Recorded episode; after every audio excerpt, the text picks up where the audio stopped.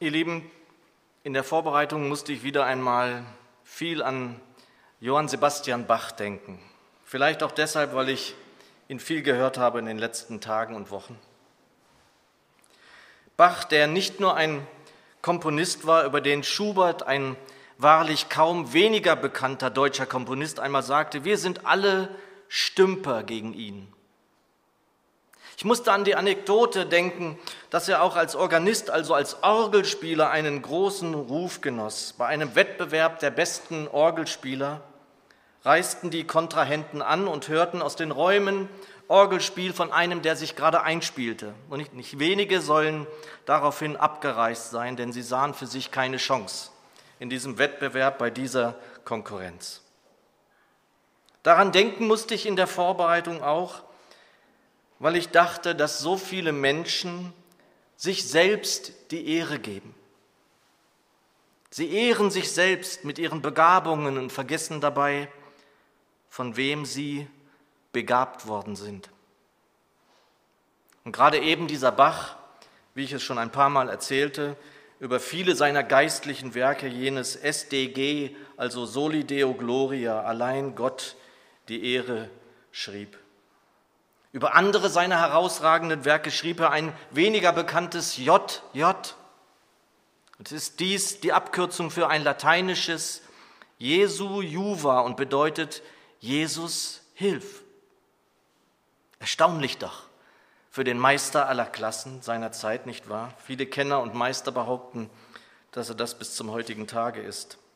Und es ist mein ganz persönlicher, erlaubt mir das einfach, mein ganz persönlicher Nischenglaube, ich glaube, das allein muss keiner glauben, dass wir in den Himmeln eine Musik in jedem Falle hören werden, die von Johann Sebastian Bach. Unzählbar, wie viele Menschen allein durch die Matthäus-Passion von Bach zum Glauben gekommen sind. Und in einer Zeitschrift las ich in einer Biografie über Bach, dass er sich auf sein Können nichts einbildete. Er machte Musik, um Menschen zu erfreuen und Gott zu ehren. Und Bach wird dann auch zitiert in dieser Zeitschrift mit den Worten, mit aller Musik soll Gott geehrt und die Menschen erfreut werden. Unseren Predigtext finden wir im ersten Korintherbrief, gleich zu Beginn des Briefes, also Kapitel 1, 1. Korinther 1, Verse 26 bis 31 und ich lese diesen Text in der freien Übertragung von Jörg Zink. Es heißt dort, Seht die Leute an, liebe Brüder, die zu euch gehören. Es sind nicht viele geistig Bedeutende unter euch, nicht viele Mächtige, nicht viele aus den alten, edlen Familien. Wen hat Gott ausgesucht? Ungebildete Leute. Denn es ist Gottes Absicht, den Weisen zu zeigen, wie wenig ihre Weisheit vermag. Wen hat Gott ausgesucht? Leute ohne Einfluss. Denn er wollte zeigen, dass mit menschlicher Macht bei ihm nichts zu erreichen ist. Unedle hat Gott erwählt, Menschen, die unter den anderen nichts gelten. Er hat die zu sich gerufen, die nichts sind, und die ausgeschlossen, die meinen, etwas zu sein. Alles wäre falsch, wenn ein Mensch vor Gott treten und sagen wollte, ich bin etwas, mich kannst du brauchen. Gott ist es, der euch mit Christus verbunden hat. Was wir von Gott wissen, liegt in seinem Wort, in seiner Gestalt. Weil er uns rein macht, sind wir mit Gott im Reinen. Weil er uns einlässt, haben wir Zugang zu Gottes Haus. Weil er uns frei macht, sind wir unsere Fesseln los. So sagt die Schrift und so soll es gelten. Wer etwas Gutes an sich entdeckt, soll sagen, ich habe es nicht von mir, der Herr hat es mir gegeben. Ich danke dir, Vater des Himmels und der Erden, dass du uns segnest mit Gaben. Ich danke dir, Herr, dass du uns segnest mit deinem Wort. So segne uns denn jetzt dein Wort. Amen. Ihr Lieben, es gibt in der evangelischen Theologie des 20. Jahrhunderts, Jahrhunderts wohl keinen einflussreicheren Mann als den Theologen Karl Barth. Seine Bedeutung reicht weit über alle Grenzen auch von Theologie hinaus. Er hat nicht nur das umfangreichste Werk der Theologie, sondern eines der umfangreichsten wissenschaftlichen Werke überhaupt hinterlassen, vor allem mit seiner Dogmatik, die ich schon eine ganze Weile jetzt studiere, mit großem Gewinn übrigens. Seine, also Karl Barths, Ehrendoktorwürden und Ehrenprofessortitel sind sozusagen kaum aufzuzählen, wenngleich er sich selbst zuweilen darüber amüsierte, gar manchmal lustig machte. Denn er war ja eigentlich ein einfacher Pfarrer, der bekannt wurde durch einen Kommentar zum Römerbrief, der förmlich bahnbrechend war zu seiner Zeit. Bahnbrechend darin, wieder und wieder neu auf Gottes Wort hören zu wollen.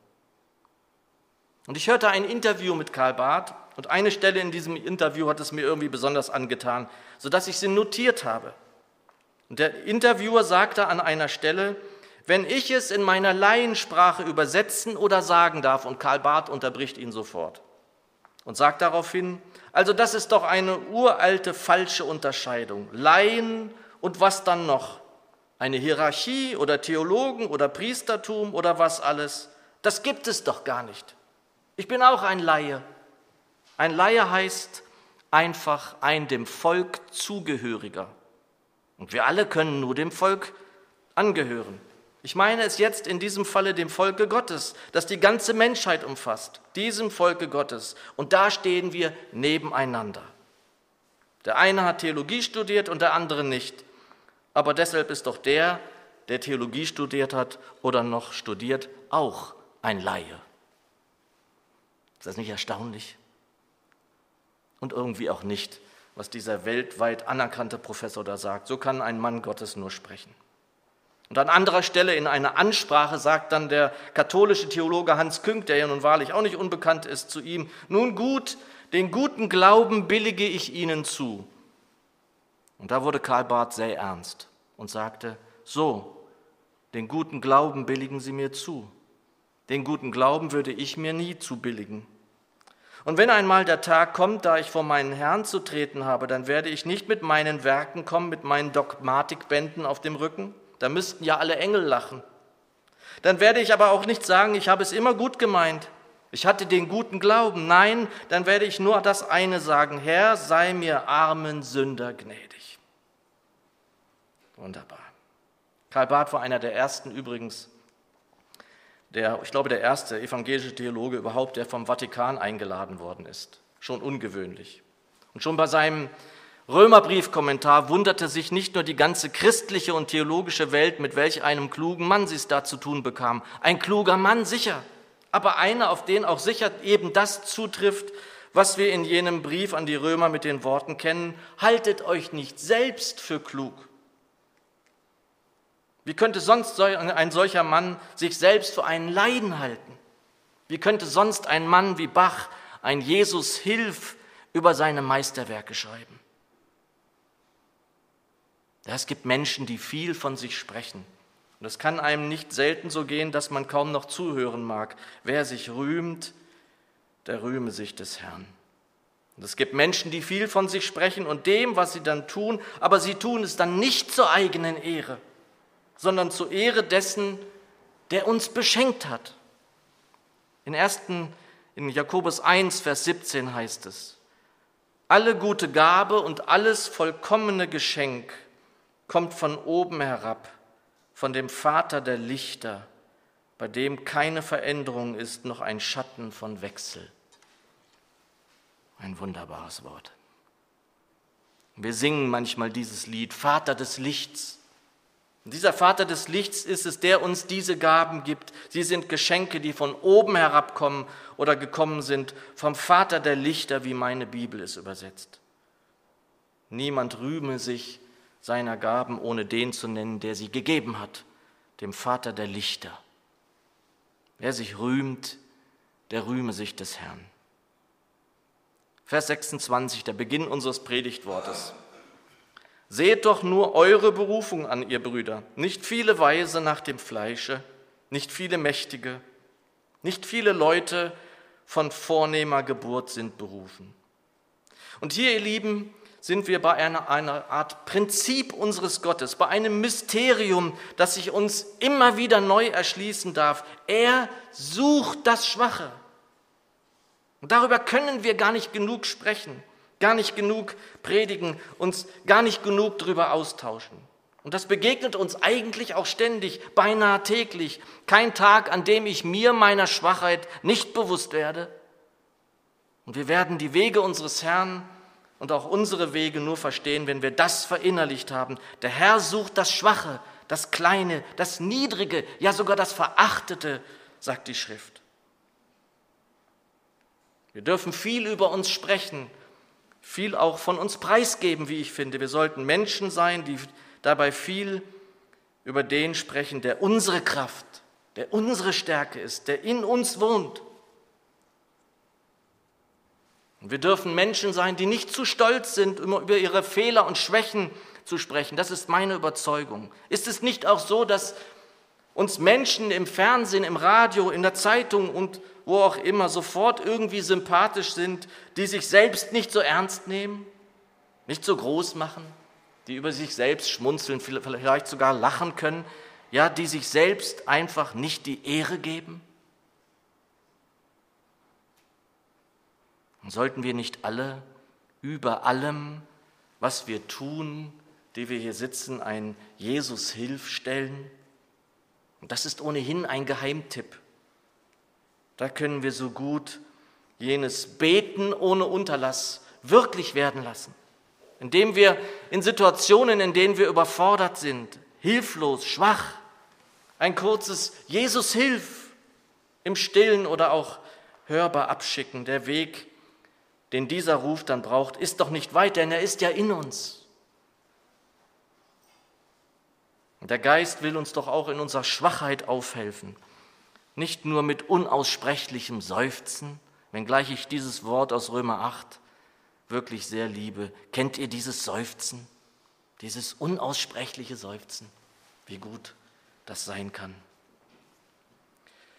Aber noch einmal, der Geist, der Herr will uns immer wieder helfen im Alltag, beim Autofahren, wenn wir überfordert sein sollten, im Stau, in unübersichtlichen Situationen, in Gefahrensituationen, in Gesprächen im Berufsleben, mit dem Nachbarn, wenn der Chef vor uns sitzt und wir gar nicht wissen, was sollen wir denn jetzt sagen? und in so vielen anderen Situationen auch. Sende ein Jesus Hilf an den, der unsere Stärke, der unsere Kraft, der unsere Weisheit ist. Und auch und auch gerade in Gesprächen, in denen es um das geht, was uns hier am wichtigsten ist, unseren Glauben. Wenn wir mit Menschen sprechen, denen wir den Herrn näher bringen wollen, dann sprich im Stillen oder ein leises Jesus Hilf er will nicht nur, er wird es hören.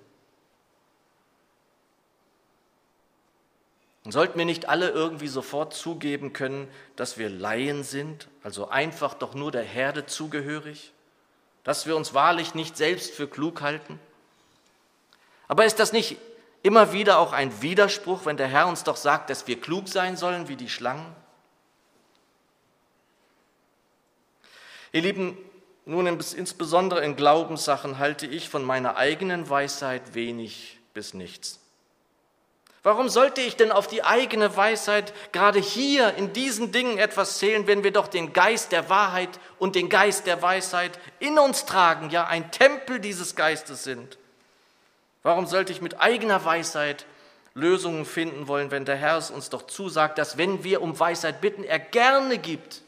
Jakobus 1. Er gibt gerne. Ja, es stimmt, wir sollen klug sein wie die Schlangen, und selbst aber nicht für klug halten. Und das ist beileibe kein Widerspruch. Wer sich rühmt, der rühme sich des Herrn. Ihr Lieben, fahren wir fort in Vers 27. Sondern was vor der Welt töricht ist, hat Gott erwählt, damit er die Weisen zu Schanden mache. Und töricht, dieses Wort bedeutet im Herkunftswörterbuch eigentlich verwirrt, umnebelt sein. Und was ein Tor ist, also nicht im Fußball, sondern was ein Tor ist, das wusste man früher. Bei mir hat man zu Hause gesagt, ein Dussel. In meiner Heimat, ein Dussel. Und nur fünf Verse vor unserem Predigtext schreibt der Apostel in Vers 21, Denn weil die Welt durch ihre Weisheit Gott in seiner Weisheit nicht erkannte, gefiel es Gott durch die Torheit der Predigt, die zu retten, die glauben.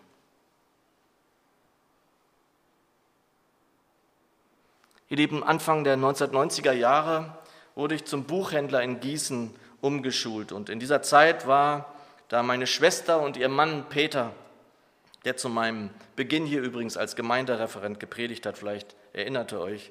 Der war damals, sie wohnt damals in der Nähe von Wetzlar. Peter Dubutowitsch, mein Schwager, war damals in der Brandströmstraße in Wetzlar. Vielleicht kennt jemand von euch die Gemeinde.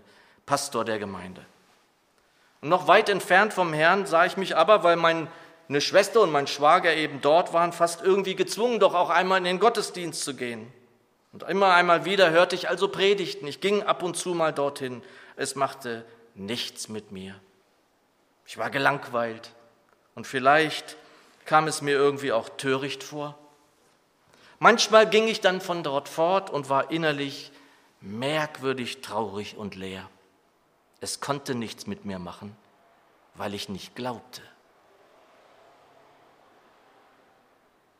Sind also nicht nur jene erwählt, die vor der Welt als töricht gelten, sondern gar unsere Predigt ist töricht. Für uns aber ist es eine Gotteskraft und eine Gottesweisheit. Und besonders doch im Vorfeld der Evangelisation, sie kann für viele Menschen auch zur Kraft, auch zur Weisheit, ja zur Rettung werden. Und dazu einen Nebensatz. Mein Schwager Martin ist gerade eben aus dem Urlaub zurück mit seiner Frau. Sie waren in Schottland. Und dort gibt es eine Ecke, hat er erzählt, in der es vor vielen, vielen Jahren eine Erweckung gab. Aber nicht durch Evangelisation, sondern indem vier Menschen um Erweckung gebetet haben. Sie setzten sich immer wieder zusammen und beteten darum, bis eines Tages in den umliegenden Kirchen die Besucherzahlen unerklärlich stiegen. Es kamen Menschen in Gemeinde und Kirche, die einen unerklärlichen Hunger hatten. Unerklärlich für viele Menschen, aber für vier erklärlich. Für uns aber ist es eine Gotteskraft und eine Gottesweisheit. Für die einen mag es töricht sein, für die anderen ist es die Kraft des einen und alleinigen Gottes. Und wer sich rühmt, der rühme sich des Herrn. Ja, es sind die Kleinen, die Schwachen, die Niedrigen, die Kranken, in denen seine Kraft sich zeigt. Lesen wir hierzu nochmal Verse 27 bis 29 am Stück. Sondern was vor der Welt töricht ist, hat Gott erwählt, damit er die Weisen zu Schanden mache. Und was vor der Welt schwach ist, hat Gott erwählt, damit er das Starke zu Schanden mache und was vor der Welt niedrig geboren und was verachtet ist, hat Gott erwählt, das, was nichts gilt, damit er das, was gilt, zunichte mache, auf das sich kein Fleisch vor Gott rühme. Und das, ihr Lieben, wird er immer wieder so tun. Immer wieder wird er sich einen David wählen. Er wird immer wieder Menschen berufen, die sich selbst nicht rühmen, sondern für schwach halten. Er wird sich die erwählen, die sagen, ich kann nicht. Ich traue mich nicht. Ich bin nicht gut. Oder ich bin nicht gut genug. Ich bin zu jung oder ich bin zu alt. Ich bin zu unwissend. Ich spreche keine gute Sprache. Ich kann nicht vor Menschen sprechen. Ich bin krank.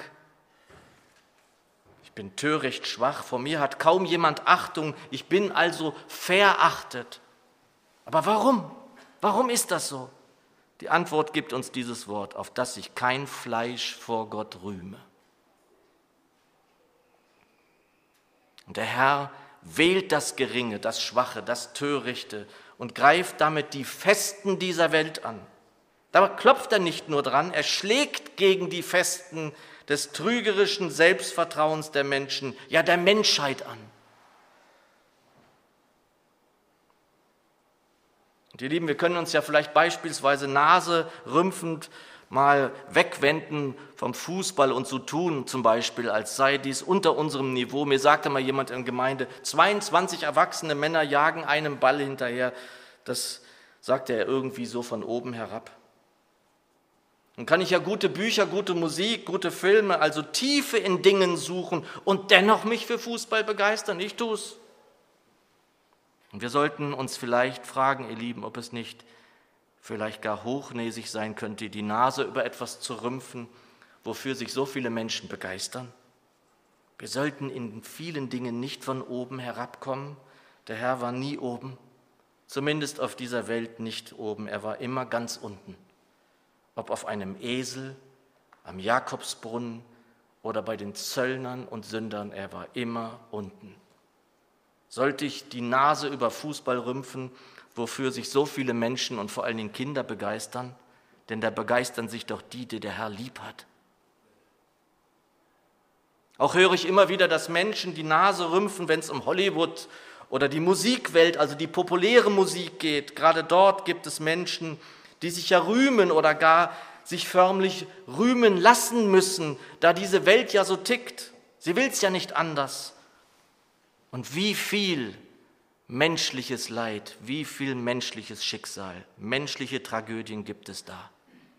Damit meine ich nicht die filmischen, sondern die tatsächlichen, die wirklichen, auf welche die ganze Welt genauso sieht wie auf die Leinwand oder auf die Bühne.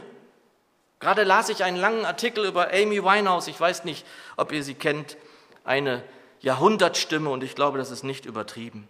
Aber was für ein Elend erlebte dieser Mensch, deren Musik und Auftritten Millionen Menschen folgten, geradezu erbärmlich, aber in des Wortes wahrer, ja eigentlicher Bedeutung, erbarmungswürdig. Die Lieben, es ist wichtig, dass wir uns nicht aufschwingen, sondern Mitleid finden, dass wir herzliches Erbarmen anziehen, wie es an anderer Stelle in der Schrift heißt herzliches Erbarmen anziehen. Keiner ist so plastisch wie Paulus. Anziehen. Und wir dürfen in all diesen Dingen vom Herrn und Meister selbst lernen, indem wir eben sanftmütig und von Herzen demütig uns zu verhalten lernen. Das müssen wir lernen. Und wenn der Herr berufen hat, was vor der Welt töricht ist, ja sogar erwählt hat, was schwach, was niedrig, gar verachtet ist, dann dürfen sich doch diese Berufenen, diese Herausgerufenen, diese Erwählten vor allem dort wiederfinden, wo die Schwachen, wo die Niedrigen, wo die Verachteten zu finden sind. Und wenn es in diesem angeschlagenen Boot hier ist, in der Dilsheimer Straße. Der Herr tat es so und wir sollen es ihm gleich tun. Und die Elberfelder, die revidierte, übersetzt eine der für mich bedeutsamsten Stellen der Schrift hierzu in Römer 12, Vers 16. Sind nicht auf hohe Dinge, sondern haltet euch zu den Niedrigen. Seid nicht klug bei euch selbst. Und meine Zürcher bietet hier als autorisierte weitere Übersetzung an, sondern lasst euch in die Gemeinschaft mit den niedrig stehenden Leuten hinziehen. Lasst euch in die Gemeinschaft mit den niedrig stehenden Leuten hinziehen. Auch und erneut ein guter Hinweis für das, was wir in Evangelisation jetzt vor uns haben. Und hier in Gemeinde und somit untereinander ist das ja nun nicht anders. Hier sagt uns die Schrift eben jenes wunderbare Wort aus Philippa 2, das man gar nicht oft genug nennen kann. In der Demut achte einer den anderen höher als sich selbst. Der Herr möge das uns schenken immer wieder, dass wir das erkennen, denn er selbst nahm doch Knechtsgestalt an. Ja, er erniedrigte sich selbst. Wir sind stark in der Kraft seiner Stärke. Wir haben den in uns, der unsere Stärke ist. Es ist nicht unsere Kraft.